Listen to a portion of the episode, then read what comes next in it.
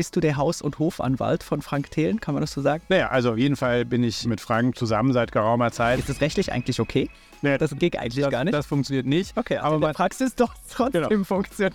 Was ist die Idee von Vesting? Warum gibt es das? Warum macht man das? Vesting ist eine Regelung zwischen allen Beteiligten und alle Beteiligten haben eigentlich ein Interesse daran, dass es Vesting gibt. Wir brauchen mehr gute Leute. Wie kriegen wir gute Leute? Und dann kommt man auf ESOP oder VISOP. Und die Grundidee ist aber letztlich, einen Mitarbeiter wirtschaftlich so zu stellen, wie die Gründer auch im angestrebten Exit-Fall. Der Startup Schlau Podcast. Los geht's.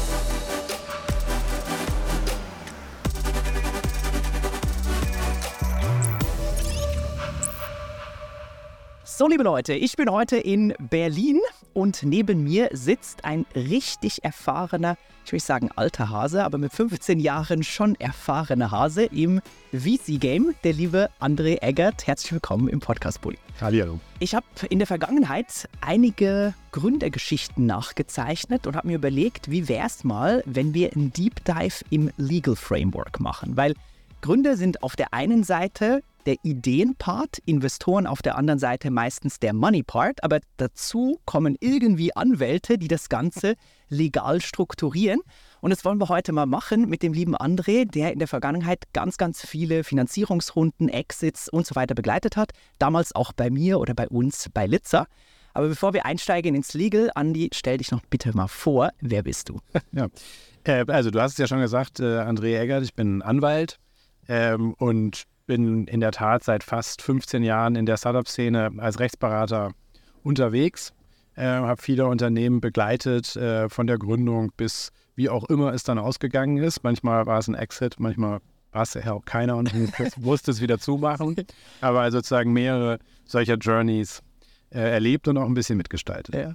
Wenn man es, äh, ich weiß nicht, lustig formulieren will, bist du der Haus- und Hofanwalt von Frank Thelen, kann man das so sagen? Naja, also auf jeden Fall bin ich äh, mit Frank äh, zusammen seit geraumer Zeit, seitdem er Investments macht. Und ähm, ja, und ich glaube, wir machen und begleiten die meisten seiner Investments und auch dann viele seiner Portfoliounternehmen. Kannst du ein paar Beispiele nennen? Was habt ihr in der Vergangenheit gemacht? Zum Beispiel mit Little Lunch, Air Up, Pitch? Völlig richtig, du hast da schon, hast da schon äh, Namen genannt, äh, was eben auch noch sehr interessant ist in dem Zusammenhang sicher ist Lilium, die wir zwar heute nicht mehr beraten, aber die wir in ihren Anfangstagen, als Frank dort äh, äh, investiert hat, beraten haben. Und das war sicher ein Highlight, weil ich überhaupt nicht glauben konnte, dass irgendjemand auf die Idee kommen würde, äh, sozusagen ein Gefährt zu schaffen, das senkrecht in die Luft äh, steigen würde. Und als Frank mir Deutschland. ja, und als Frank mir das erzählt hat, habe ich mir gedacht, so, okay, das wird sicher ähm, nicht so ein besonders lukratives Mandat.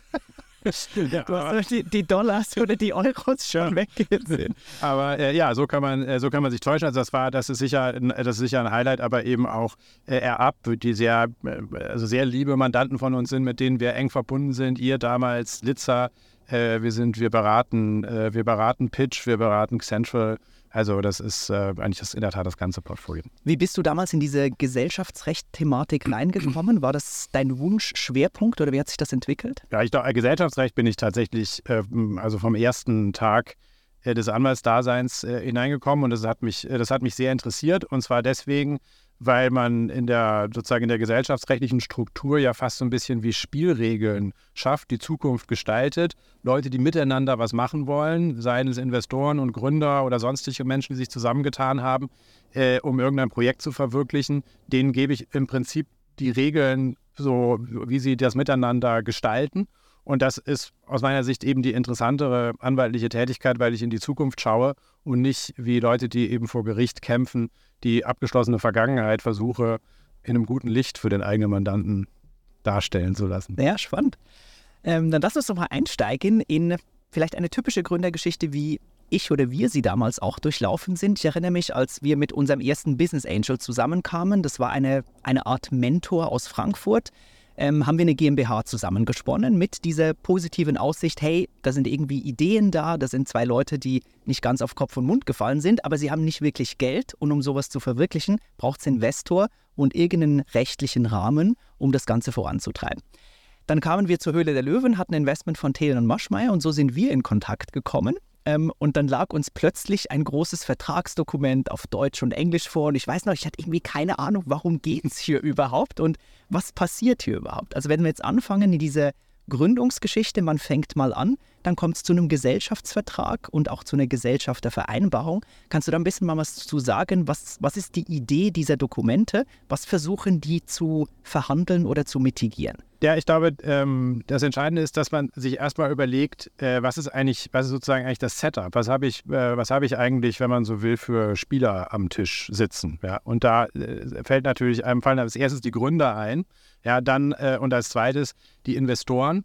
Ähm, aber schon bei den Investoren muss man äh, häufig so ein bisschen unterscheiden. Ja, ich habe Investoren, die sehr früh in ein Unternehmen einsteigen und die im Prinzip investieren, wenn, äh, wenn das Unternehmen noch gar nichts hat, außer vielleicht ein, ein Konzept, eine, eine Präsentation. Und dann habe ich am Ende habe ich Investoren, die einsteigen, wenn das Unternehmen schon fast gar kein Startup mehr ist, sondern, sondern so groß ist, dass es äh, sozusagen schon den Markteintritt geschaffen hat, dass es vielleicht ein Produkt hat. Und jetzt geht es eben darum, äh, möglichst äh, die ganze Sache auszurollen in die ganze äh, in die ganze Welt, um da World Domination zu erlangen. So, das heißt, ich habe äh, hab also schon mal zwei große Gruppen an, äh, an Beteiligten und diese eine Gruppe, ähm, die, die Investorengruppe, ist vielleicht sogar nochmal in verschiedene Untergruppen zu, zu unterteilen. Und dann habe ich drittens habe ich noch Mitarbeiter, die ja bei einem Startup auch äh, von sehr, sehr hoher Bedeutung sind. Äh, vielleicht noch von höherer Bedeutung, äh, insbesondere am Anfang, als das bei einem, bei einem gestandenen Unternehmen ist. Schwer zu sagen, aber jedenfalls ist es ja typisch in der Startup-Szene, dass diese Mitarbeiter am Unternehmen auch in irgendeiner Weise beteiligt werden. So, das heißt, ich habe drei verschiedene Gruppen. Und diese drei verschiedenen Gruppen, deren Interesse muss ich eben in irgendeiner Weise ähm, ausbalancieren, damit sie möglichst gemeinsam äh, das große Ziel von Wachstum und, äh, und Erfolg erreichen. Und dem letztlich dient die Gesellschaftervereinbarung. Was sind das so für typische Klauseln in dieser Gesellschaftervereinbarung, die den jeweiligen Playern Rechnung tragen? Also ich glaube, man kann, man kann sozusagen grob unterscheiden zwischen, äh, zwischen zwei Aspekten. Ja, der eine Aspekt wird als sogenannte Governance äh, überschrieben. Ja, Governance bedeutet, äh, wer hat im Unternehmen eigentlich was zu sagen. Ja, so. Und da ist, es, äh, da ist es im deutschen Recht so, grundsätzlich, dass diejenigen, die die Mehrheit haben, sprich mehr als 50 Prozent, die können in der GmbH grundsätzlich eigentlich machen, was sie wollen. Ja, und der Geschäftsführer kann auch nochmal sozusagen machen, was er will. Das äh, äh, läuft dem Interesse der, des Investors, der vielleicht nur 20 Prozent hat und sicher nicht Geschäftsführer ist, grundsätzlich mal zuwider. Ja, weil der eben sagt, okay, ich habe dir jetzt hier ein paar hunderttausend oder vielleicht auch ein paar Millionen überwiesen und ich möchte eben schon, dass du die in der Art und Weise äh, verwendest, wie wir das auch besprochen haben. Deswegen will ich da eine Mitsprache haben. So. Und das wird dann typischerweise mit eingefügt, dass ja. man sagt, Entscheidungen über Betrag, ich weiß nicht, 100.000 Euro, brauchen die Zustimmung oder die Mehrheit von XY. Ganz genau, völlig richtig. Du hast dann, also du hast dann in der Regel so einen Katalog äh, von Maßnahmen, die eben die Mehrheit nicht alleine entscheiden kann, sondern es muss eben diese Mehrheit entscheiden und der Investor oder die Investorenmehrheit muss dem eben auch zustimmen. Oder der oder die Geschäftsführer können eben auch äh, diese Maßnahmen nicht alleine vornehmen, sondern müssen äh, dann äh, den Investor fragen. Häufig, wenn das Ganze so ein bisschen größer wird, wird das noch dadurch aufgebohrt, dass man einen, dass man einen Beirat installiert. Ja, in dem Be das ist sicher eher dann der Fall, wenn ich schon mehrere Investoren an Bord habe dann senden die, entsenden die Investoren Vertreter in den Beirat und dann werden in diesem Beirat eben wichtige und äh, strategisch bedeutsame Dinge besprochen. Und eben auch hier braucht man für die, ähm, äh, braucht man für die Vornahme dieser Handlung eben dann die Zustimmung. Was ist die Macht oder die effektive Funktion eines Beirats?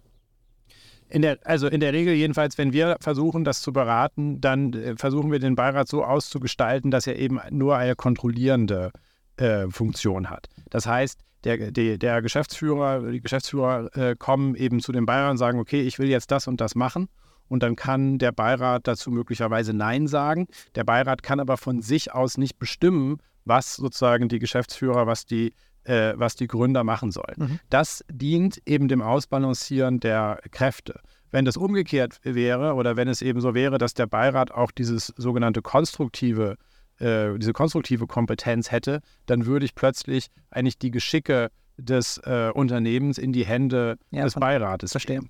Und, äh, und wir glauben eben sehr daran ähm, und halten es für richtig, dass ein Startup letztlich ein Joint Venture ist aus der Kreativität, dem Engagement äh, und, ähm, und dem Enthusiasmus der Gründer äh, in Kombination mit, der, mit den Finanzierungsmöglichkeiten der Investoren. Aber wenn die Investoren meinen, sie wären eben die besseren äh, Fahrer sozusagen, die besseren Gründer, dann sollen sie eigentlich investieren, sondern sollen sie halt selber gründen. Ja. ja. Verstehe.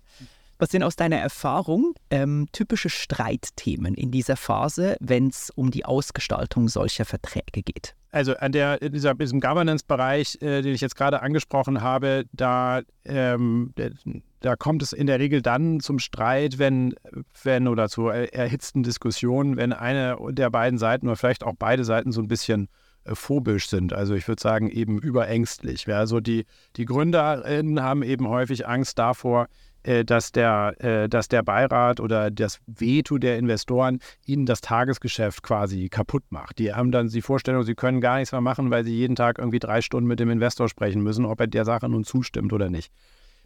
Diese Angst ist im Wesentlichen unbegründet, muss man ganz ehrlich sagen, denn, äh, denn die Investoren investieren ja auch gerade in die Fähigkeit des Gründers. Also wenn sie gute Investoren sind, dann schauen sie denen nicht bei jeder Kleinigkeit sozusagen auf die Finger. Und außerdem muss man ja auch sagen, wenn die Investoren erstmal das Geld überwiesen haben, dann gibt es nur noch ganz wenige Leute, die das für sie zurück äh, äh, verdienen können. Und das sind eben die dann Gründer. Ist nur Hoffen und Beten. Also insofern sollte man die Gründer eben auch nicht zu, äh, sollte man die Gründer auch nicht zu ängstlich, äh, zu, zu unzufrieden machen.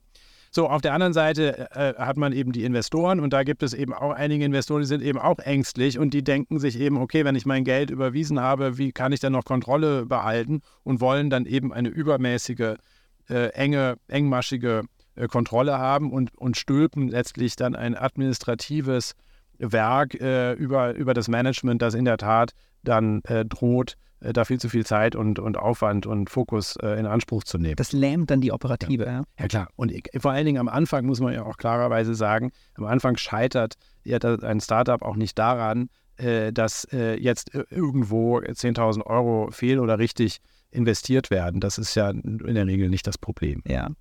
Ich äh, komme gerade auf ein Beispiel ähm, beim dir zuhören, wie wir es damals gemacht haben. Wir hatten lähmende Erfahrung, wenn es darum ging, Goes von allen Investoren reinzuholen. Jetzt muss man dazu sagen, es war relativ überschaubar. Wir hatten drei, vier Investoren, wollten aber bestimmte Dinge kaufen und haben gesagt, hey, ist das okay, wenn wir das kaufen? Wir haben das dann umgedreht und haben gesagt, hey, wenn wir bis zum kommenden Freitag von euch kein Veto äh, haben, werden wir das kaufen, wird das passieren. Ist das rechtlich eigentlich okay? Nee, also das, äh, das kann man sicher so ausgestalten. Es muss, aber, äh, es muss aber in der Gesellschaftervereinbarung so angelegt sein. Also wenn die Gesellschaftervereinbarung so äh, strukturiert ist oder formuliert ist, wie sie üblicherweise formuliert ist, nämlich ich brauche die Zustimmung von ABC, um irgendetwas zu tun, dann kann ich nicht an ABC schreiben und sagen, übrigens, wenn ihr euch nicht meldet, dann werten wir das als ein Ja. Das, äh, das geht eigentlich das, gar nicht. Das funktioniert nicht. Okay, aber in der Praxis doch trotzdem genau. funktioniert. Man, man, könnte es aber von Anfang an so in die Gesellschaftervereinbarung natürlich reinschreiben und dann, äh, und dann wäre es eben tatsächlich, äh, tatsächlich möglich ehrlich gesagt, wir versuchen oder ich versuche eigentlich solche Situationen, die dann, die dann ja, ähm, äh, wie soll ich sagen, in, in einem Konflikt oder ein großes Konfliktpotenzial haben, eigentlich zu vermeiden und lieber gleich Strukturen einzuziehen, die das Problem sozusagen gar nicht aufkommen lassen. Äh, zum Beispiel, indem man einen Beirat hat, der hilft nämlich dort, der, weil ich dann auch nicht mit meinen drei oder vier Investoren sprechen muss, sondern habe ich meistens eben einen Lead-Investor in diesem Beirat sitzen und wenn der eben sagt, ja, so machen wir es, dann wird es eben auch so gemacht. Mhm. Oder wenn ich noch keinen Beirat habe, weil ich kleiner bin noch und, äh, und in der Anfangsphase bin, dann mache ich eben einfach einen äh, Investor ähm, äh, zum, zum Lead-Investor in Absprache und wenn der mir Ja sagt, dann, dann gilt eben auch äh, Ja. Und man sollte eben in solchen äh, Strukturen immer versuchen, die Formalitäten äh, so weit runterzufahren, wie das eben durch vertragliche Gestaltung möglich ist. Und das ist zum Beispiel zu sagen, ich brauche jetzt keinen Gesellschafterbeschluss, äh, um dieses Geschäft durchzuführen, sondern es reicht eben aus, wenn mir eben der Lead-Investor einfach eine E-Mail schreibt und sagt, ja, das kannst Passt. du machen. Mhm. Ja, damit verliere ich schon mal diese ganzen Formalitäten, äh, die mich äh, häufig, die mich häufig da aufhalten äh, und komme eben zu einer Struktur, wo ich den im Prinzip anrufen kann und dann schickt er nach dem Telefonat dann nochmal kurz eine E-Mail und sagt, ja, Marc, alles klar, so läuft's. Alright. Ich erinnere mich, als wir mit äh, Thelen und Maschmeyer nach Höhle der Löwen zusammenkamen und zum ersten Mal in so eine professionalisierte Zusammenarbeit Investor-Gründer eingetreten sind, gab es ein Schmerzthema, nämlich Vesting. Heißt, wir stellen unsere Anteile ins Feuer und müssen die über die Zeit erarbeiten kommend von einem Setting der GmbH-Gründung, wo uns die Anteile natürlich gehörten. Was ist die Idee von Vesting? Warum gibt es das? Warum macht man das? Ich würde sagen, äh, oder man muss vielleicht noch vor die Klammer ziehen, äh, dass ich glaube, Vesting ist nicht eine Regelung zwischen den Investoren und den Gründern. Ich glaube, Vesting ist eine Regelung zwischen allen Beteiligten und alle Beteiligten haben eigentlich ein Interesse daran, dass es Vesting gibt. Also es ist gar nicht so eine Investoren-Gründer-Gegensatz. Auch Gründer, Gründer. Auch Gründer, Gründer haben ein hohes Interesse an dem, am, am Vesting. Das will ich wie, wie folgt ähm, äh, kurz mal erläutern. Also stell dir vor, du gründest eben ein neues, äh, ein neues Startup mit einem Bekannten oder einer Bekannten und ihr seid 50-50 beteiligt. Und äh, dann wart ihr beim Notar und eine Woche später ruft dich dein Co-Founder oder deine Co-Founderin an und sagt, weißt du was, Marc, ich bin jetzt doch nicht mehr dabei. Ich habe irgendwie doch keinen Bock. Ich habe doch keinen Bock mehr und das Wetter ist auch so schlecht in Deutschland und ich bin jetzt in Mallorca und verleihe äh, Kiteboards oder was auch immer ich da so mache. Viel Spaß noch. So, das heißt, diese Person ist dann ausgeschieden aus deinem Unternehmen. Die Arbeit bleibt an dir äh, hängen, wenn du dann noch weitermachst. Aber diese Person hat eben immer noch 50 Prozent. Ja, denn sozusagen das Gesetz äh, oder ein normaler Gesellschaftsvertrag verknüpft das Tätigsein nicht mit der Gesellschafterstellung. Es ist also völlig unabhängig davon. So, du würdest in meinem Beispiel eben sicher einigermaßen bedient aus der Wäsche gucken und hättest ein Riesenproblem, weil du jetzt die ganze Arbeit am Hals hast. Du brauchst jetzt vielleicht einen neuen Co-Founder, eine neue Co-Founderin. Der oder die will aber auch Anteile haben. Und wenn die Anteile nicht von der Person kommen, die jetzt auf Mallorca Kiteboards verleiht, ja, dann kommen diese Anteile eben plötzlich von dir. Das heißt, du bist in der abstrusen Situation, dass du noch Anteile verlierst, die ganze Arbeit am Hals hast, dir einen neuen Co-Founder suchen kann und die andere Person sitzt da und freut sich. Absoluter Horror. Ja, abs genau. So, das heißt, damit ist schon mal klar, es ist zwischen, was sozusagen zwischen den Gründern, äh, warum es da eben, äh, wie soll ich sagen, notwendig ist, so ein Vesting zu vereinbaren. Im Verhältnis zum Investor ist es im Prinzip ähnlich. Ja? Der Investor gibt ja heute Geld auf der Basis einer Bewertung, die, darüber muss man sich ja im Klaren sein, die hat ja nichts zu tun mit dem realen Wert per heute, sondern das ist eine sozusagen in die Zukunft gerichtete Betrachtung. Und, äh, und ein wesentlicher wertbildender Faktor für diese in die Zukunft gerichtete Betrachtung ist eben das Mitwirken der Gründer. Mhm. Und da sichert sich der Investor ab, dass man eben auch dabei bleibt, wenn, weil wenn eben dann ein Gründer oder eine Gründerin ausscheidet, dass dann eben ein Teil der Anteile zurückgegeben werden müssen, äh, damit man einen neuen Gründer finden kann und äh, oder eine neue Gründerin finden kann und, äh, und dann entsprechend diese Anteile ausgeben kann. Das ist also sozusagen fast das Gleiche, ja, wie ich das eben zwischen den Gründern äh, selber äh, erläutert habe. Deswegen ist Vesting gut und Vesting wichtig für alle Beteiligten. Der Witz ist aber, wie gestalte ich es aus? Ja, ich muss mir eben, ich muss mir das Vesting eben so ausgestalten, dass es nicht dazu führt, dass da jemand sozusagen über den Tisch gezogen werden kann. Und das ist, darauf sollte man eben sein Augenmerk legen und nicht darauf, ob man jetzt Vesting vermeidet, weil es an sich eine gute Sache ist. Mhm. Was hat sich denn so ein bisschen als marktüblich herausgestellt in diesem Vesting-Thema? Heißt Anteile ins Feuer stellen und über die Zeit erarbeiten. Was sind so, was sind so ähm, Kriterien oder Zeiträume? Ja, ich glaube, was die Zeiträume angeht, da ist, äh, ist der Markt sich eigentlich ziemlich sicher, dass das, äh, dass das vier Jahre sein sollen. Also, dass ich so ein Vesting über vier Jahre habe. Man sieht auch nicht mehr fünf Jahre, man sieht auch nicht mehr drei Jahre, aber in der Mehrheit sind es eben vier Jahre, äh, in denen man das erarbeitet und, und in der Regel äh, wird, das, ähm, äh, wird das monatlich gemacht. Also, ich, ich verdiene mir jeden Monat ein 48. sozusagen meiner Anteile dazu als Gründer. Also da ist man sich sozusagen eigentlich ziemlich sicher. Was äh, etwas schwankt, sind, was ist eigentlich der Lever Case? Also was beendet das Vesting? Mhm. Ja? Und, äh, und da kann man sich ja verschiedene Konstellationen äh, vorstellen. Und grundsätzlich unterscheidet man, ich würde sagen, vier Konstellationen. Ja? Die, die, eine und, und, und zwei davon sind auch wiederum ziemlich klar. Äh, die eine Konstellation, die klar ist, ist, der oder die Gründerin scheidet aus, weil der Person aus wichtigem Grund gekündigt wird. Beispiel? Wichtiger Grund ist, also ist eine sehr hohe Schwelle, ja, der die Rechtsprechung sagt, es ist den anderen Leuten nicht mehr zuzumuten, mit dieser Person weiter äh, zusammenzuarbeiten oder das, das Anstellungsverhältnis aufrechtzuerhalten das sind in der Regel Verhaltensweisen, die nah an die Kriminalitätsschwelle rangehen. Also klauen. Ich, ich habe in die Kasse gegriffen, ich habe das Businessgeheimnis verraten, ich habe meinen anderen Co-Founder zur Begrüßung immer erstmal ins Gesicht geschlagen. Ja, so, solche Dinge. Sol, solche Dinge. Das sind das also ganz normaler Alltag. Ganz normaler, ganz normaler Gründeralltag. Aber einmal mache ich es halt zu viel und dann werde ich sozusagen aus wichtigem Grund dann äh, äh, rausgeschmissen. So, wenn das passiert, ja, dann ist man sich eigentlich einig, dass es ein sogenannter Bad Lever, die Person verliert alle Anteile. Mhm. Also man tituliert dann dieses Verhalten in einen Case mit Ja. Namen Bad Lever Genau. und an Bad Lever ist was geknüpft? Das, was im Vertrag steht, auch das ist also, ist, kann man sagen, ein gewisser Fehlglaube. Manche Leute meinen, okay, wenn ich Bad Lever hinschreibe, dann ist alles klar. Aber es ist natürlich nicht alles klar, weil es gibt kein Bad Lever Gesetz, in dem ich nachgucken kann, was passiert, wenn ich ein Bad Lever bin. Es muss in dem Vertrag ausgeschrieben sein. Aber im Regelfall steht da, wenn ich ein Bad Lever bin, weil ich rausgeschmissen werde, weil ich schlimme Dinge gemacht habe, dann verliere ich alle meine Anteile. Auch die erarbeitet. Auch die Arbeit, das ist, das ist so, das ist der weit verbreitete Standard. Ich kann es aber natürlich anders gestalten. Es kommt auch manchmal vor, wenn ich ein gehyptes Unternehmen bin, dann sage ich, ja, aber selbst wenn ich ganz viele schlimme Sachen gemacht habe, ich habe ja auch mal gute Sachen gemacht, ich will dann trotzdem die Hälfte behalten. Also dann schreibt man halt das in den Vertrag rein. Das ist nachher Verhandlungssache, Genau. was man reinschreibt. Ganz genau. Aber der Regelfall ist, ich verliere alles. Ne? So. Dann gibt es das andere Extrem und das ist, ich kündige, ich kündige aus wichtigem Grund. Ja? Weil, keine Ahnung, ich kein Gehalt mehr kriege oder meine anderen Co-Founder mir, mir immer zur Begrüßung ins Gesicht schlagen. Ja? Habe ich keinen Bock mehr drauf. Genau. So, dann ist das also mir nicht zumutbar, also kündige ich. Da ist der Regelfall, ich darf alle Anteile behalten, gewesteten, ungewestet, alles meins. Fällt da auch, ich weiß nicht, fallen da auch Krankheitsthemen oder persönliche Sachen rein? So, Krankheits, ein Krankheitsthema ist dazwischen und das, äh, und das wird sozusagen unterschiedlich behandelt. Wenn man jetzt so ein bisschen ähm, kaltherzig auf die Sache schaut, ja, dann muss man sagen, naja, die Person ist ja weg. Es ist natürlich total schade, dass die jetzt ganz krank ist und das tut einem auch wahnsinnig leid, aber fürs Unternehmen ist die Person ja trotzdem nicht mehr da. Verfügbar, Ja, das heißt, rechtfertigt das sozusagen einen milderen Umgang. Sicher rechtfertigt das einen milderen Umgang, als wenn der, der oder diejenige geklaut hat. Ähm, aber ähm, es, ist, es dem gleichzusetzen, dass äh, die Person von sich aus aus wichtigem Grund kunde, k- kündigt, weil ihr immer was Böses getan wird.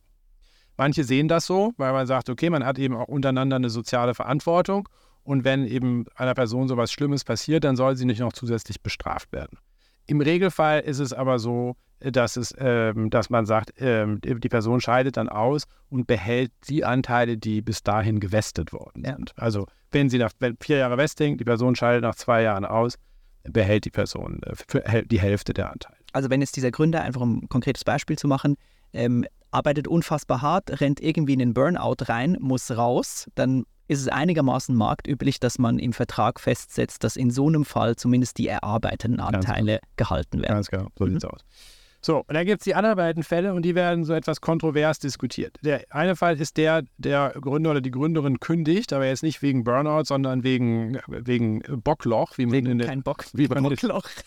wie, wie man in den 90 Ja, wir, wir haben mit ein paar Gründer echt ein paar Bocklöcher. Ja, genau. Also, äh, also äh, er hat so- hat sozusagen keine Lust mehr. Ja. Da ist es früher so gewesen, äh, der war früher der Marktstandard so, dass man gesagt hat, okay, wer ein Bockloch hat, der, da, da materialisiert sich ein Risiko, dass der der oder diejenige selber im Griff hat. Ja. Der verliert auch alle Anteile. Der ist wie ein Bett lieber, ist genauso schlimm wie in die Kasse greifen.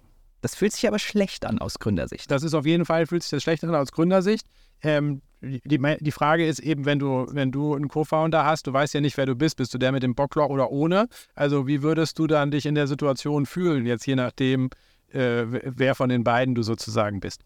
Ich glaube, der richtige Weg ist zu sagen, nee, man hat ja dann schon was geleistet, deswegen soll man auch Anteile behalten. Und trotzdem sollte man aber etwas negativ incentiviert werden, diesem Bockloch nachzugeben. Ja, und deswegen schlagen wir meistens vor, man behält das, was man gewestet hat, minus einem Abschlag von, keine Ahnung, 20 Prozent, 25 Prozent, irgendwas in der Art. Ja, das hilft einem vielleicht oder gibt einem vielleicht die Motivation, nicht sozusagen beim ersten Durchhänger Ja. gleich wegzulaufen. Weil der Durchhänger kommt ja auf jeden Fall. Es ist ja einfach in der Natur der Sache, dass mal viele Dinge einfach keinen Spaß machen.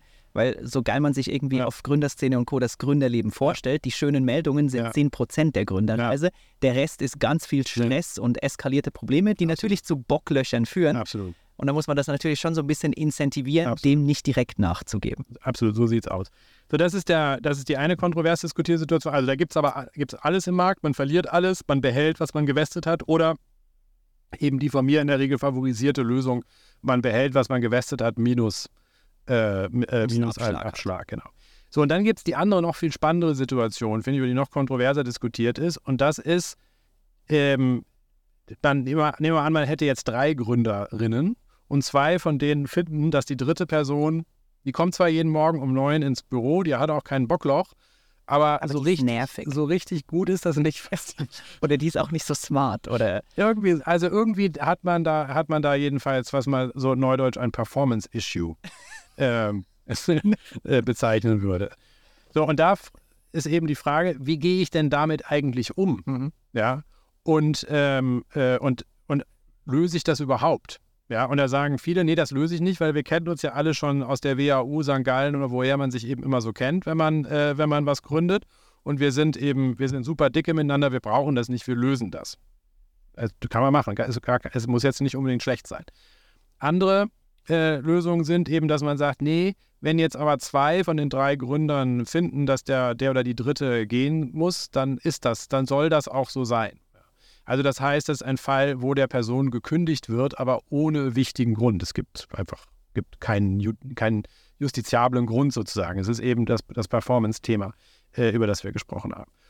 So, und da ähm, schlagen wir in der Regel vor, dass man sagt, okay, diese Person, die geht, die behält das, was gewestet wurde und kriegt einen Aufschlag. Also genau das Umgekehrte. verstehe. Ja, damit, und das soll eben dazu führen, dass die in meiner, meiner Konstellation die anderen beiden äh, das nicht zu leichtfertig machen, sondern dass da äh, dass dann Price Tag sozusagen äh, dranhängt, um diesen ja doch dann für alle sehr einschneidenden Schritt äh, zu gehen. Und dann einigt man sich halt in der Praxis, wenn jetzt in diesem Beispiel, das du gerade genannt hast, ähm, zwei Gründer oder Gründerinnen sind nicht happy mit der Performance des anderen auf, hey, wir müssen da irgendwie eine Lösung finden, weil sonst blockieren wir uns gegenseitig im Unternehmen. Ja. Es ist besser, wenn du rausgehst und wir das alleine weitermachen. Und dann verständigt man sich und macht halt so eine Regel, ähm, gewestete Anteile plus einen Aufschlag. Ganz genau. Alrighty. Lassen wir die Geschichte ein bisschen weiterspinnen. Jetzt nehmen wir an, die äh, Gründerstory funktioniert ganz gut. Man geht irgendwie ins weitere Wachstum rein, kommt zur Finanzierungsrunde und hat dann irgendwie das Thema, wir brauchen mehr gute Leute. Wie kriegen wir gute Leute? Weil wirklich gute Gehälter können wir als Startup nicht bezahlen. Gibt es irgendwie die Möglichkeit einer Mitarbeiterbeteiligung? Und dann kommt man auf ESOP oder VISOP-Programme. Erklär mal, was ist das und was ist das generell für ein machtvolles Instrument? Ja, genau. Also äh, ESOP und VISOP ähm, äh, unterscheiden sich also noch viel weniger, als man denken könnte äh, bei dem ähnlichen Namen. Äh, da können wir gleich nochmal drüber sprechen. Die Grundidee ist aber letztlich, einen Mitarbeiter wirtschaftlich so zu stellen, wie äh, die Gründer auch im angestrebten Exit-Fall. Das heißt, kommt, tritt der Exit ein, dann ist der ESOP oder VISOP Berechtigte, ähm, ähm, be äh, bekommt dann eben auch einen Anteil des Kaufpreises. Mhm. Ja, der, der wird also so gestellt, als wäre er auch ein Gesellschafter. Ein Mitunternehmer. Ein, Mit, ja, genau, ein Mitunternehmer. Ja, ich, ja, ich würde eben, also ich würde tatsächlich sagen, eher wie ein Gesellschafter, weil ähm, andere Rechte ähm, oder ein wirtschaftlich Beteiligter, ja, weil andere Rechte habe ich in der Regel im ESOP nicht. Ich habe keine Stimmrechte oder sonstige Sachen. Ich habe keinen Einfluss, ja, aber Das Recht insofern ist er nicht Mitunternehmer, Genau. sondern einfach Erlösbeteiligter. Ja, Erlösbeteiligter ist vielleicht ein gar nicht so schlechter, äh, schlechter Ausdruck. Ja, aber der Gedanke ist eben, wenn es dann zum Exit kommt, dann bekommt eben auch der Mitarbeiter oder die Mitarbeiterin einen Teil des Kaufpreises und steht so da wie ein Gründer. Jetzt habe ich gelernt, ESOP steht für Employee Stock Option Program und VSOP für Virtual Stock Option Program. Was ist der Unterschied? Der Unterschied ist in der eigentlich wirklich nur ein rein technischer. Ja, beim ESOP ist es so, dass der Mitarbeiter eine Option erhält, die äh, ihn berechtigt, im Exit für diese Option einen Geschäftsanteil am Unternehmen zu bekommen, also eine Aktie könnte man sagen, ja, und dann diesen Geschäftsanteil, die Aktie, was auch immer, unmittelbar im Exit an den Käufer weiterzuverkaufen und damit eben äh, einen Kaufpreisanteil zu bekommen, so wie alle anderen Gesellschafter auch. Beim äh, Virtual äh, Share Option Program ist das anders. Ja, das, da wird im Prinzip gesagt, der Mitarbeiter hat im, äh, hat im Exit einen Zahlungsanspruch gegen die Gesellschaft auf eine bestimmte Summe Geld. Mhm. Äh, welche Summe Geld ist das? Das weiß man nicht, sondern die Summe Geld wird berechnet und sie wird so berechnet, dass man sagt, du bekommst so viel Geld, als hättest du so und so viel Geschäftsanteile gehabt. Also beim ESOP habe ich tatsächlich, also theoretisch jedenfalls tatsächlich die Geschäftsanteile in der Hand aufgrund meiner Option und verkaufe sie. Bei dem VSOP habe ich gar nichts in der Hand, sondern werde virtual eben nur so gestellt, als hätte ich das. Du hast beim VSOP ein Optionspapier oder wie nennt Beim, man das? beim ESOP habe ich ein Optionspapier Mhm. und, beim, äh, und darauf bekomme ich den Geschäftsanteil. Beim VSOP habe ich einfach einen rein vertraglichen Anspruch auf eine, wenn man so will, eine Bonuszahlung, die, äh, die daran geknüpft ist, dass ein Exit eintritt und die in der Höhe sich eben nach der, dieser Formel berechnet, wie als wenn ich x Anteile mhm. hätte. Mhm. Äh, so, warum wird über dieses, und diese Unterscheidung überhaupt so ein Gewese gemacht? Ja, das ist, ist wirklich rein technischer Natur. Der Unterschied ist eben bei dem ESOP habe ich letztlich einen unmittelbaren Anspruch gegen den Käufer, beim VISOP habe ich einen Anspruch gegen die Gesellschaft. Und das hat eine, hat eine bilanzielle Konsequenz beim Visop, weil es eine Verpflichtung der Gesellschaft ist, glauben eben viele Leute, die Gesellschaft müsste dafür Rückstellungen bilden mhm. in ihrer Bilanz. Das ist so ein bisschen ärgerlich, weil wenn ich eine 100 Millionen Euro Unternehmensbewertung habe und ich habe 10 Prozent äh, VSOP, dann muss ich plötzlich 10 Millionen Euro Rückstellungen bilden. Da ich keinen Bock. Das ist schon mal schwierig für das eine oder andere. Das ist ein Bockloch dann am genau, Start. Ganz genau. Und beim ESOP habe ich das eben nicht. Und deswegen denken viele Leute, wie ich zum Beispiel, dass das ESOP deswegen eigentlich die bessere Alternative ist. Andere Leute halten dem ESOP vor, das sei aber so ein bisschen komplizierter als das VISOP, weil ich diese Optionsgeschichte habe. Mhm. Äh, das ist, ich glaube, es ist eine rein akademische äh, Diskussion, um ehrlich zu sein. Und für, auch für die Mitarbeiter ist aber beides das Gleiche. Ich kriege am Ende Geld, wie als hätte ich eben bestimmte Prozente am Unternehmen. Mhm. Lass uns mal ein bisschen konkretisieren auf ein Beispiel. Ich erinnere mich damals, ähm, bei Litzer haben wir einen neuen Head of Sales eingestellt oder wollten einen neuen Head of Sales einstellen ähm, haben den versucht, von einem Konzern abzuwerben. Ähm, der hatte aber beim Konzern ein sechsstelliges Gehalt und das waren wir oder konnten wir damals nicht bezahlen und haben uns des Instruments äh, ESOP äh, bedient. Jetzt, wie strukturiert man das als Gründer? Weil es ist ja schon ein Thema, das irgendwie gut auszuformulieren, das auch mit einem Vesting zu versehen, weil der neue Head of Sales sich auch erstmal beweisen muss. Der kriegt nicht einfach direkt Anteile, sondern nur eine Option. Wie kann man das strukturieren? Wie kann man das angehen? Naja, also der, das Kernelement dieser ESOP-Programme oder auch VISOP-Programme ist, äh, ist, eben, wie du richtig schon gesagt hast, das Vesting. Ja, denn ich habe im Prinzip das gleiche Thema, wie das, äh, wie das ein Gründer, äh, wie Gründer es untereinander haben oder wie das ein Investor im Verhältnis zum Gründer hat. Ich gebe jemandem heute Anteile oder verspreche ihm Anteile oder eine Beteiligung und der oder diejenige muss das Ganze sozusagen erstmal versehen, äh, verdienen. Deswegen äh, unterwerfe ich das eben einem Vesting. Ich sage also dem Mitarbeiter, der Mitarbeiterin, hier hast du 100 Optionen oder hier hast du 100 virtuelle Anteile und die musst du jetzt über die nächsten vier Jahre äh, verdienen. Äh, wenn du nach zwei Jahren gehst, dann hast du halt eben nur die Hälfte äh, und hast damit sozusagen das Gleiche abgebildet wie beim sogenannten Gründervesting auch. Typischerweise baut man ja auch einen Cliff ein. Erklär mal, was ist das? Genau, der, der richtig. Also das ist im, in diesem Mitarbeiterbeteiligungsprogramm verbreiteter, als das äh, beim Gründervesting ist. Äh, und ein, ein Cliff bedeutet, dass ich in der Cliff-Periode sozusagen gar keine Anteile veste. So ähnlich wie eine Probezeit im normalen Anstellungsvertrag. Meistens ist das Cliff aber nicht sechs Monate lang wie die Probezeit, meistens ist es zwölf Monate lang. Und wenn ich innerhalb dieser zwölf Monate gehe oder vielleicht auch gegangen werde, dann habe ich eben gar keine äh, Beteiligung erlangt, habe gar keine virtuellen Anteile oder Optionen bekommen. Ja. Nach einem Jahr springe ich dann. Dann gibt es meistens so ein Catch-up. Deswegen, wenn man das grafisch aufmalen würde, hätte man sozusagen einen Cliff, erst die Nulllinie und dann der, den Sprung. Weil man nach zwölf Monaten die Anteile der zwölf Monate ganz genau, hat. Ganz genau. Ja, verstehe. Ja. Das heißt, wenn, wenn wir jetzt damals diesen äh, Head of Sales angestellt hätten und gemerkt hätten, beide einfach, hey, das funktioniert nicht, ähm, du hast nicht die gleiche ja. Vision wie wir, ähm, du hast andere Erwartungen gehabt als wir, ähm, wir wollen uns wieder trennen, dann haben wir zwar Anteile offeriert, aber de facto sind sie nie ausgegeben worden, weil er in der Cliff-Periode wieder ausgeschieden so ist. So sieht's aus. Deswegen ist das auch ein gutes, risikomitigiertes Instrument ähm, und ist auch ehrlicherweise ein Incentive für den Mitarbeiter, in dieser Anfangszeit richtig Gas zu geben. Auf jeden Fall. Und ja, und aber gleichzeitig ist es auch ein Incentive für äh, das Unternehmen, genauer hinzuschauen, ob ich eben mit dem Mitarbeiter oder Mitarbeiterin auch klarkomme. Mhm. Ja. Also für beide ist es eine gute, ist es eine, eine gute Testphase. Ja. Jetzt nehmen wir mal an, diese Testphase hat mega gut funktioniert und das Unternehmen wächst weiter. Ähm, es geht zu einer weiteren Kapitalerhöhungsrunde und da bedient man sich jetzt heutzutage oft des Instruments eines Wandeldarlehens. Erklär mal, was ist das? Ja, also ein Wandeldarlehen äh, ist, äh, ist gewisserweise eine Krücke, könnte man sagen. Also das ist, ein, das ist so eine improvisierte äh, ein, ein, ein, improvisiertes Instrument. Ja. Eigentlich bedeutet ein Wandeldarlehen, ja, ich gebe ein Darlehen an irgendjemanden und derjenige muss, oder ein Unternehmen, und der, das Unternehmen muss äh, auch äh, grundsätzlich das Darlehen an mich zurückzahlen. Stattdessen hat aber äh, das Unternehmen oder ich die Option zu sagen, nee, ich will mein Geld gar nicht zurück, ich will stattdessen Geschäftsanteile haben. Äh, und dann kriege ich mein Geld eben nicht zurück und bin stattdessen dann an dem Unternehmen beteiligt. Mhm. So, warum gibt es dieses Wandeldarlehen, warum ist das Wandeldarlehen in der Startup-Szene so verbreitet? Das hat was damit zu tun, dass ich oft zwischen zwei Finanzierungsrunden nochmal äh, so ein bisschen Geld. Zusätzlich Geld brauche. Zusätzliches Geld brauche. Ich will also noch keine richtige Finanzierungsrunde machen.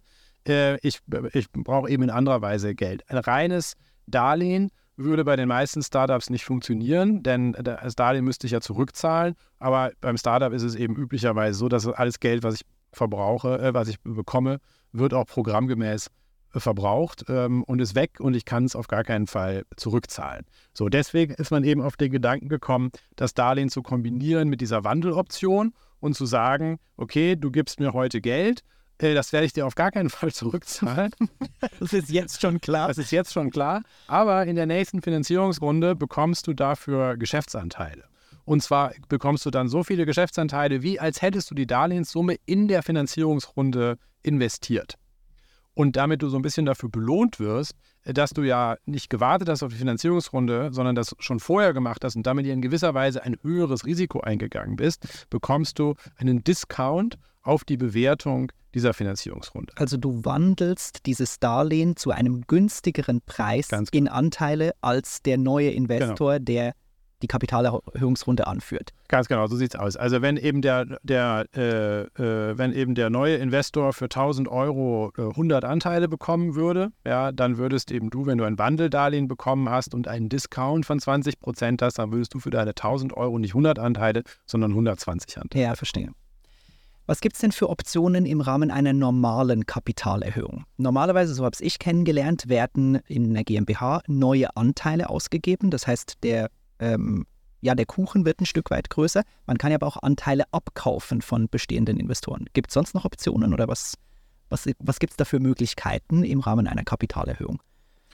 Äh, nee, also die hast du eigentlich, die hast du im Prinzip eigentlich erschöpfend äh, behandelt. Ja? Also man unterscheidet zwischen sogenannten Primary und sogenannten Secondary Transaktionen. Primary-Transaktionen sind, das äh, Unternehmen gibt eben neue Geschäftsanteile aus.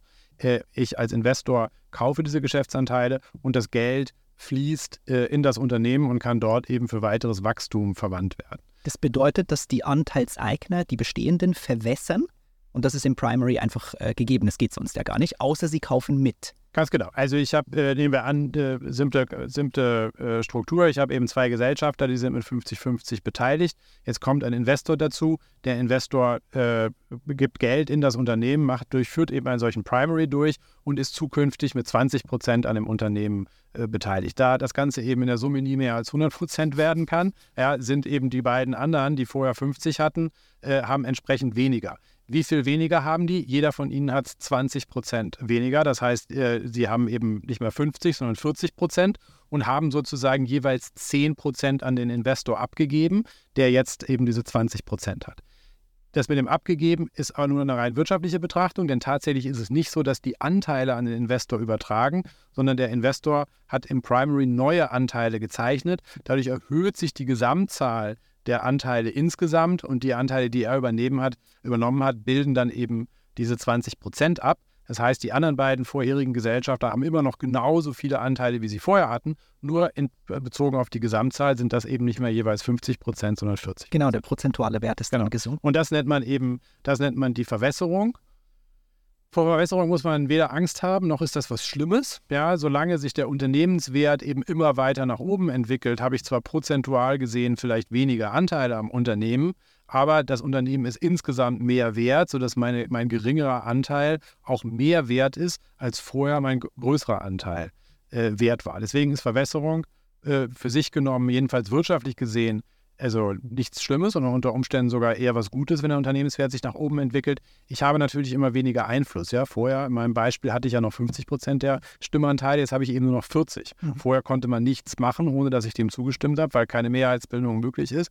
Jetzt kann eben der andere Gesellschafter mit 40 plus den neuen Gesellschafter mit 20 mich eben überstimmen. Mhm, verstehe. Was ist der Unterschied zum Secondary? Beim Secondary äh, kauft jemand Anteile, die schon da sind. Ja, das heißt also, wenn wir wieder zurückgehen zu meinem, zu meinem Beispiel, ich habe die beiden Gesellschafter mit jeweils 50 Prozent. Der Investor will jetzt 20 Prozent haben und dann kauft er von jedem dieser Gesellschafter jeweils 10 Prozent ab. hat dann 20 Prozent und die anderen beiden haben 40. Der Unterschied zum Primary ist, wo ist das Geld hingeflossen? Beim Primary fließt das Geld, wie ich eben gesagt habe, in die Gesellschaft. Beim Secondary fließt das Geld äh, an die beiden ehemaligen Gesellschaften. Das heißt, es ist außerhalb der Gesellschaft.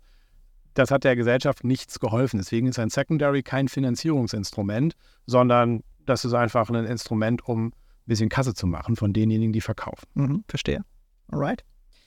Dann lass mal bei Kasse machen bleiben und wir nehmen an, dass das äh, Startup in dieser fiktiven Reise, die wir jetzt gerade durchgehen, weiter wächst und dass, ähm, dass es zu einem Übernahmeangebot kommt. Also ein anderes Unternehmen will das Startup komplett kaufen. Beschreib mal so aus deiner Legal-Sicht, wie, wie wird sowas angegangen, wie passiert sowas?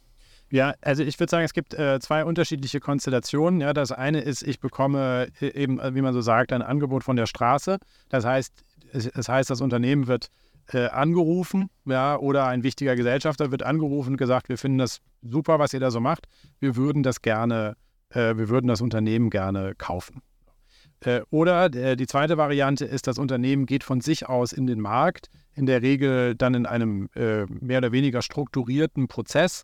Das heißt, das Unternehmen identifiziert äh, potenzielle Käufer und spricht diese Käufer an und teilt mit, dass man sich darüber ähm, Gedanken macht, das Unternehmen vielleicht zu, verka zu, verkaufen und fragt eben an, ob es Interesse ja. geben wird. Das passiert oft über Makler, also dass ähm, Boutiquen oder Kanzleien, die ein großes Netzwerk haben, die werden dann von potenziellen ähm, Startups angesprochen, sagen, hey, wir hätten Interesse, irgendwie in den nächsten, ich weiß nicht, sechs bis 18 Monaten das Unternehmen zu verkaufen. Lass mal so einen Prozess starten. Dann geht das irgendwie über eine Longlist, über eine Shortlist und dann werden verschiedene Gespräche geführt. Wann werdet ihr da oder wann wird typischerweise die Kanzlei oder der Anwalt eingebunden? Ja, ich würde sagen, in einem gut gemanagten Prozess äh, spätestens dann, wenn es, äh, äh, wenn es zu einem Austausch von einem Letter of Intent oder einem Termsheet kommt. Ja, das mhm. heißt, wenn eben der Kaufinteressent oder wenn es mehrere sind in so einem strukturierten Prozess, eben äh, sozusagen ihr Interesse schriftlich bekunden. Das ist der Letter of Intent. Das ist der Letter of Intent oder das ist eben, wenn es differenzierter ist, ist es ein Termsheet. Die Übergänge sind da sicher in gewisser Weise fließend. Äh, dann ist äh, im Prinzip fast schon der späteste Zeitpunkt, eigentlich, wenn man, äh, an dem man eben einen anwaltlichen Berater äh, dazu schalten sollte. Warum? Weil ja in diesem Letter of Intent oder im Termsheet die Grundzüge des Deals im Prinzip festgelegt werden. Da werden die großen, wichtigen Entscheidungen getroffen. Was denn zum Beispiel? Äh, genau, also einmal ist es sozusagen die rein wirtschaftliche Entscheidung, also äh, wird jetzt für das Unternehmen 10 Millionen, 100 Millionen oder was weiß ich, wie viel Geld auch immer gezahlt. Das, das ist die Bewertung genau, des Unternehmens? Das ist, eben, das ist eben noch nicht so rechtlich. Aber dann äh, sozusagen im Prinzip alles, was danach kommt. Das fängt schon damit an, äh, welches Haftungsregime äh, wird vereinbart. Also sprich, die Leute, die Verkäufer des Unternehmens, haften die für, für einen bestimmten Zustand des Unternehmens. Ja? In welchem Umfang haften sie im Rahmen von Garantien dafür? Wie, wie lange haften sie dafür?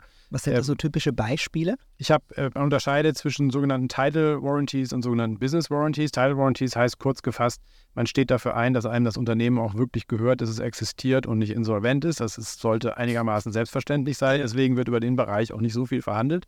Und das, der interessante Bereich sind aber die sogenannten Business Warranties, in denen, äh, in denen eben dann zum Beispiel garantiert wird, dass die IP des Unternehmens in einem bestimmten Zustand ist, dass einem die insgesamt gehört, dass es da keine Konfliktfälle gibt, äh, dass man eine bestimmte Anzahl von Mitarbeitern hat, dass man die auch alle bezahlt hat, dass man alle Steuern bezahlt hat äh, und ähnliches. Und das ähm, äh, und ansonsten, dass man alle Gesetze einhält und so weiter und so fort. Das hört sich alles einigermaßen selbstverständlich an. Trotzdem kann man sich ja vorstellen, dass wenn man ein größeres Unternehmen hat, vielleicht mit Hunderten von Mitarbeitern, dass da doch eben die eine oder andere Sache auch mal runtergerutscht ist. Und das findet man nicht in einer späteren Phase im Due in der Due Diligence, also in der sorgfältigen Prüfung, die dann der Käufer betreibt, um den Verkäufer zu prüfen, raus? Also da versucht der Käufer, das sich herauszufinden. Aber wir waren jetzt ja noch auf der Termsheet-Ebene mhm. und sozusagen die, die Entscheidungen, die da äh, gefasst werden oder gefällt werden. Und es ist eben zum Beispiel ein Verhandlungspunkt. Haftet der Verkäufer jetzt für solche Schäden tatsächlich unbegrenzt oder vielleicht nur bis zur Höhe dessen, was er als Kaufpreis bekommen hat oder, was eigentlich gängig ist, vielleicht sogar nur für einen Bruchteil äh, dessen, was er als Kaufpreis bekommen hat. Das heißt, das ist also an der Stelle eine sehr, sehr relevante äh, wirtschaftliche Verhandlung, die dann üblicherweise schon von den Anwälten geführt wird. Und diese Marktüblichkeit, ähm, oder so wie ich es jetzt rausgehört habe, ist so, dass ähm, die Verkäufer oder die Anteilseigner des Verkäufers zu einem Bruchteil des Verkaufspreises, ich sage was, 10 oder 20 Prozent. Das ist die Maximalhaftung, die Sie eingehen im Rahmen dieses Verkaufs. Ist, ist das plus minus marktüblich oder? Ähm, ja, ich, also ich würde sagen, die Spanne geht von 10 äh, Prozent bis 50 Prozent. Ja, äh, äh, in der Mehrheit finden sich diese Haftungsspannen irgendwie so rund um die um 20 Prozent. Und äh, welche Prozentzahl es genau ist, hängt auch damit zusammen, äh, wie hoch eigentlich der, äh, wie hoch eigentlich der Kaufpreis ist. Ja? Wenn ich ein Unternehmen für eine Milliarde verkaufe, habe ich in der Regel einen geringeren prozentualen äh, Haftungsrahmen, yeah. als wenn ich ein Unternehmen nur für 10 Millionen Euro verkaufe. Mhm, verstehe. Jetzt, wenn wir den Prozess nochmal reflektieren, ähm, ein Unternehmen möchte gerne verkaufen und, keine Ahnung, trifft andere Strategen auf Messen, man spricht und irgendwie unterhält sich und wird dann so ein bisschen konkreter und es läuft in diesen Letter of Intent oder in Termsheet. Was sind da sonst noch für relevante Punkte drin, die in so einer ersten Verschriftlichung münden, was allen beteiligten Parteien zeigt, hey, da ist da sind alle Entscheider mit an Bord und es ist, nur, es ist nicht nur Gelaber, sondern wir wollen das wirklich vorantreiben. Also was sind da noch für Punkte drin, die relevant sind? Ja, also ich habe sozusagen einmal, einmal habe ich den Kaufpreis, über den haben wir gesprochen, dann habe ich, äh, dann ich das Haftungsregime äh, und dann kommt es ein bisschen darauf an, äh, habe ich, äh, hab ich eine sehr einfache Transaktionsstruktur, die heißt, irgendjemand zahlt einen Kaufpreis und bekommt dafür 100 Prozent des Unternehmens, selten. Oder habe ich eine, eine Struktur, die heißt, ich zahle heute schon mal einen fixen Kaufpreis und dafür äh, und in der Zukunft kommt noch ein variabler Kaufpreis hinterher. Der variable Kaufpreis hängt dann meistens davon ab, wie sich das Unternehmen nach der, äh, nach der Übernahme sozusagen weiterentwickelt. Mhm. Wenn sich die Erwartungen des Käufers erfüllen, ja, dann muss der Käufer sozusagen nochmal einen Kaufpreisaufschlag äh, zahlen. So, das ist äh, auch erneut eine besonders wichtige ähm, äh, Verhandlungs, ein besonders wichtiger Verhandlungsaspekt, der in der Regel es auch sinnvoll macht, anwaltliche Berater dabei zu haben. Man kann sich ja schon mal vorstellen, wenn das, wenn das Käuferunternehmen das Unternehmen erstmal hat, hat es nicht mehr so ein hohes Interesse, diesen variablen Kaufpreis noch nachzuzahlen. So. Deswegen braucht man eben gute Regelungen, die einem auch dann Rechtssicherheit geben, auch festzustellen, ist der verdient, ist der nicht verdient. Vielleicht muss man diese Zahlung auch in irgendeiner Weise absichern. Vielleicht will man auch sagen, okay, wenn das jetzt noch auf die Entwicklung der nächsten zwei Jahre ankommt, dann will ich auf diese Entwicklung aber möglicherweise auch noch so ein bisschen Einfluss haben. Ja, denn ansonsten verlagert der Käufer vielleicht Umsätze einfach aus dem Unternehmen heraus. Das hm. heißt, da habe ich ein, als Verkäufer habe ich ein hohes Sicher Absicherungsbedürfnis, äh, das sozusagen klarzustellen. Das führt auch schon zu dem nächsten Punkt ähm, der relevant ist, nämlich äh, insbesondere für die Gründer relevant ist. Was passiert eigentlich mit mir nach dem Verkauf? Ja, ähm, viele Gründer wollen verkaufen, dann wollen sie eigentlich unmittelbar weg, weil sie ja auch die ganzen letzten Jahre sich total aufgerieben haben und, äh, und sich jetzt auch vielleicht danach sehnen, äh, da viel Freizeit zu genießen. Und der Käufer sagt aber, naja, ich verstehe aber gar nicht, wie das Unternehmen funktioniert. Du musst mhm. mir das jetzt nochmal ein Jahr lang erklären. Ja, wie, ähm, äh, also wie gestaltet man eben diese Phase äh, dann aus? Ja, auch im Hinblick darauf, dass, dass es für den Gründer oder die Gründerin eben nicht zu einengend ist. Wo findet man sich da typischerweise, ähm, gegeben deine Erfahrung über die letzten Jahre? Ähm, ich würde sagen, dass die, die Spanne ist, liegt so zwischen 12 und 24 Monaten. Die, äh, so eine Art Übergabezeit. Ja, genau. Es ist Übergabezeit. Es ist meistens hat man in dieser Zeit dann eben auch noch Einfluss auf die Unternehmensgeschicke und kann eben diesen variablen Kaufpreis noch verdienen, über den ich eben gesprochen habe. Ähm, äh, oder eben einen, einen sogenannten Earnout, so, so wird das bezeichnet. Das ist meistens eine Phase von, äh, von 12 bis 24 Monaten. In manchen Fällen äh, wenn es eben kein Stratege ist, der kauft. Ja, das war ja in deinem Beispiel so. Du hast gesagt, da kommt ein anderes Unternehmen aus dem gleichen Bereich vielleicht. Wenn es aber kein Stratege ist, der kauft, sondern vielleicht ein Finanzinvestor, dann habe ich nochmal eine andere Struktur. Dann ist es meistens so, dass, der, dass die, das Gründerteam äh, noch länger äh, und auch noch, äh, noch länger beteiligt bleibt oder involviert bleibt und auch in der Regel nicht 100% der Anteile verkauft werden, sondern nur ein Teil und man mit dem neuen Finanzinvestor, äh, der da meistens aus dem Private Equity Bereich kommt, versucht, das Unternehmen noch größer, noch erfolgreicher, noch toller zu machen und dann in relativ kurzer Zeit nochmal wieder zu verkaufen. Mhm. Ja, wie in der Vergangenheit mit einigen äh, Unternehmen passiert. Mir fällt gerade Ankerkraut ein, weil sie auch im Be Beteiligungsportfolio ja. waren. Was sind da so typische Reibungspunkte in solchen Diskussionen? Oder wo, wo wird in Zoom-Calls äh, der andere irgendwie beruhigend gegeben, die Investoren und Gründerparteien? Man könnte fast sagen, eigentlich bei allen Punkten jenseits des, äh, jenseits des Kaufpreises. Ja, der Kaufpreis ist meistens, wenn wir da an den Tisch kommen, schon einigermaßen ausgehandelt. Und, äh, und alle anderen Punkte sind in der Regel äh, kontrovers und werden auch in der Regel kontroverser diskutiert, als das bei Finanzierungsrunden der Fall ist, wo eben nach der Bewertung alle anderen Punkte meistens so sich schon irgendwie finden. Bei einer Exit-Transaktion ist das aber anders. Warum ist das so? Weil allen klar ist, dass das Ganze hier nur noch ein Bündnis auf eine sehr begrenzte Zeit ist, nämlich mhm. auf so einen Übergangszeitraum oder vielleicht noch mal auf eine Phase, bis man das dann wieder verkauft. Das heißt, die Interessengegensätze werden, sind eben sehr viel deutlicher und werden deswegen auch sehr viel härter äh, verhandelt.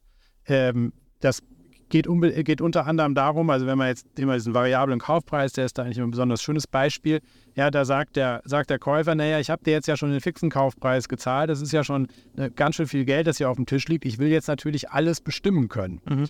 Und der Verkäufer sagt, und die Verkäufer sagen eben, naja gut, aber ich will den variablen Kaufpreis ja auch noch verdienen können. Und wenn du jetzt hier machen kannst, was du willst, dann kann ich den ja gar nicht mehr verdienen, weil ich ja gar keinen Einfluss mehr habe. Deswegen will ich, solange der variable Kaufpreis noch ausstehen ist, will ich noch alles zu sagen haben. Und das ist dann relativ schwierig, muss man sagen, da eben einen, sozusagen einen Kompromiss zu finden. Äh, und äh, ich würde auch sogar behaupten, dass man in der Regel da nicht zu sogenannten Win-Win-Situationen kommt, sondern dass da sich immer einer durchsetzt über den anderen. Ja. Was sind da typische Verhältnisse dieser Höhe der Variabilität? Weil je nachdem, wie viel das ausmacht, sind ja schon krasse Interessen da. Beispielsweise der variable Anteil basiert auf dem Umsatz oder basiert auf der Profitabilität. Dann guckt natürlich der Gründer, ähm, dass wenn es ums Umsatz, Umsatz geht, dass noch irgendwie extra Marketingaktivitäten äh, passieren oder wenn es um Profitabilität geht, dass man krass den Kostenblock runterbringt. Also wie hoch ist so eine wie hoch ist meistens der variable Anteil in so einem Verkaufsteil? Wir glauben, dass, äh, dass sozusagen eine, ein variabler Anteil von mehr als 20 oder 25 Prozent ungesund ist und definitiv zu Reibungen in der Zukunft äh, führen wird. Äh, und ja, wir sehen auch nicht so sehr, nicht so oft, dass der variable Anteil über dem hinausgeht. Mhm. Es sei denn, ja, ich habe eben diese Konstellation, über die ich eben gesprochen habe, dass ich tatsächlich eigentlich nochmal einen Finanzierer an Bord nehme, der die ganze Sache eben, also ein Private Equity Unternehmen, das vielleicht die, das, äh, die, die Mehrheit kauft, aber mit dem Interesse, das Ganze noch größer zu machen und, äh, und, dann, äh, und dann weiter zu verkaufen. Da habe ich dann in gewisser Weise sogar auch wieder eine Interessengleichheit, denn das Private Equity Unternehmen will dieses erworbene Unternehmen ja auf gar keinen Fall dauerhaft behalten. Das ist ja, das ist ja unmöglich, weil es ja in der Regel ein Fonds ist. Und ist nicht deren Geschäft. Genau, und die müssen eben ihr investiertes Geld irgendwann an ihre Investoren wieder zurückgeben. Deswegen ist das, muss das Programm gemäß zu einem Exit kommen. Und dann habe ich wieder die gleiche Konstellation, die wir eben mal bei der Startup-Finanzierung besprochen haben. Ja, dann gibt es eben auch nur noch so ein paar Leute, die das, erlang, das macht, möglich machen können. Das ist eben das existierende Management. Und da komme ich dann wieder eher zu, äh, zu einem Interessengleichklang. Aber wenn ich einen strategischen Käufer habe und, äh, und der, strategische Käufer, äh, der strategische Käufer bietet mir einen variablen Kaufpreis, der über 25 Prozent des fixen Kaufpreises hinausgeht, dann führt das in der Regel zu Streitereien. Ja. ja. Jetzt gibt es ja neben einem Earnout gibt es andere Möglichkeiten ähm, der, der Incentivierung nach dem Kauf. Wir hatten damals eine sogenannte Put-Call-Option. Erklär mal, was ist das? Bei einer Put-Call-Option ist es so, dass äh, ich als Verkäufer nicht 100 Prozent meines Unternehmens verkauft habe, sondern ich habe noch einen, äh, ich behalte eben noch einen gewissen Anteil und äh, diesen gewissen Anteil kann ich dann nach Ablauf einer gewissen Zeit äh, an den ursprünglichen Käufer eben, ebenfalls auch verkaufen. Ich kann den Käufer zwingen, dass er meinen Anteil kauft. Das ist der, das der Put-Teil äh, dieser Option. Aber der Käufer kann auch äh, seinerseits ab einem bestimmten Zeitraum sagen, äh, ich will jetzt den restlichen Anteil auch noch kaufen. Das ist der das ist der Call-Teil mhm. dieser Option. Und weil dann ja der Kaufpreis nicht verhandelt werden kann, so es gibt ja eben nur einen Käufer, einen Verkäufer, äh, wird dann bei der Put-Call-Option der Kaufpreis anhand einer vorher festgelegten äh, Kaufpreisformel ähm, festgelegt. Woraus besteht die meistens? Geht entweder auf Umsatz oder auf ähm, Profit, also EBITDA? Ganz genau. Also meistens ist es eine Kombination auf Umsatz und, äh, und Profitabilität. Ähm, das, das wird in einem bestimmten Verhältnis gewichtet. Wie dieses Verhältnis aussieht, das kommt echt auf den Einzelfall an, was, was ist sozusagen der Plan. ja auch des Käufers. Also möchte der eben, keine Ahnung, die Reichweite dieses Produkts dringend verbessern, äh, vergrößern, dann habe ich eben eher einen Fokus auf Umsatz. Oder geht es dem darum, dass er da ein profitables Unternehmen kurzfristig ähm, ähm, aufbauen möchte, dann habe ich eben mehr Profitabilität. Meistens ähm, versuche ich das noch zu, versuchen wir das noch zu flankieren mit bestimmten Mindestbedingungen, ja, dass man zum Beispiel sagt, ja, dem Unternehmen muss aber auch mindestens so und so viel Euro an Marketingbudget zur Verfügung stehen, so und so viel Euro an Personalbudget ja. zur Verfügung stehen und ich als Käufer, der jetzt hier ein strategischer Partner bin, muss außerdem noch die und die Kompetenzen meines Unternehmens oder meine Fertigungsstraße oder was auch immer oder meine Packstation oder was auch immer eben zur Verfügung stellen. Äh, das, das ist wichtig, ja, weil äh, ich eben ansonsten ohne diese weiteren Komponenten möglicherweise gar nicht die angestrebten Ziele erreichen kann. Ja, krass. André, jetzt sind wir einmal richtig durch hier, von der Gründung über Wachstumsphase bis zu Verkauf und haben einmal so einen Legal Deep Dive in irgendwie 55 Minuten hinbekommen. Richtig geil. Erklär mir noch kurz so, rückblickend über die letzten, ich weiß nicht, 15, 20 Jahre, was hat sich aus deiner Legal-Sicht in der Gründerszene getan? Was, was ist heute so anders, als es damals in den, ich nenne es mal, Anfängen war? Also ich glaube, der wesentliche Unterschied ist, dass, ähm, äh, dass sozusagen die Bedeutung äh, von rechtlichen Strukturen höher eingeschätzt wird, als das, äh, als das in den sozusagen in den Anfangsjahren war. Ähm, ich glaube, es hat eben hat natürlich was damit zu tun, dass verschiedene Leute irgendwie negative Erfahrungen gemacht haben und sie versuchen sich eben dagegen abzusichern, sowohl auf Gründer- als auch auf Investorenseite. Und, ähm, äh, und dadurch äh, gibt es eben äh, komplexere Verträge, als das eben vielleicht vor 15 Jahren der Fall ist.